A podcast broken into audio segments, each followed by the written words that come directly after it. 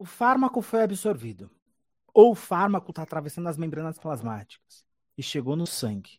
A segunda etapa da farmacocinética é a distribuição.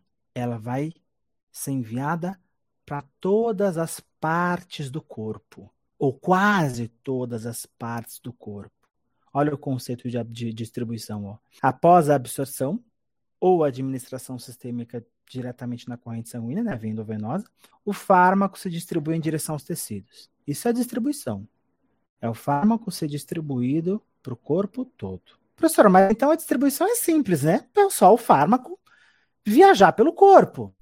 Ah, os vasos sanguíneos são como estradas, as moléculas de fármaco são como carros, e esses carros serão uh, pegaram essa estrada e vão viajar pelo corpo, certo? Certo.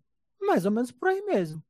Agora, tem um fator importante que influencia nessa distribuição, que é isso aqui, ó.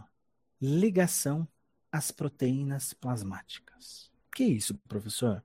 A gente sabe, vocês sabem que no nosso sangue a gente tem um monte de coisas, né, compondo o sangue. Tem o próprio plasma, né, que é a parte líquida, tem proteínas, tem células como hemácias, leucócitos, tem oxigênio, tem é, glicose, tem é, carboidrato, tem um monte de coisa viajando pelo sangue. E tem umas proteínas que moram no sangue, que a gente chama de proteínas plasmáticas. Essas proteínas plasmáticas, obviamente, elas têm funções fisiológicas, funções endógenas. Mas a gente pode aproveitar que elas estão ali para nos ajudar. Alguns fármacos, na verdade, a maioria dos fármacos pode pegar carona com essas proteínas plasmáticas. Imagina você, fazendo analogia, você está na estrada, dirigindo lá com seu carro, seu carro quebra, você para no acostamento, seu carro deu PT total, e aí você precisa de carona até chegar num posto policial, você precisa pegar carona até chegar num, na cidade mais próxima, enfim.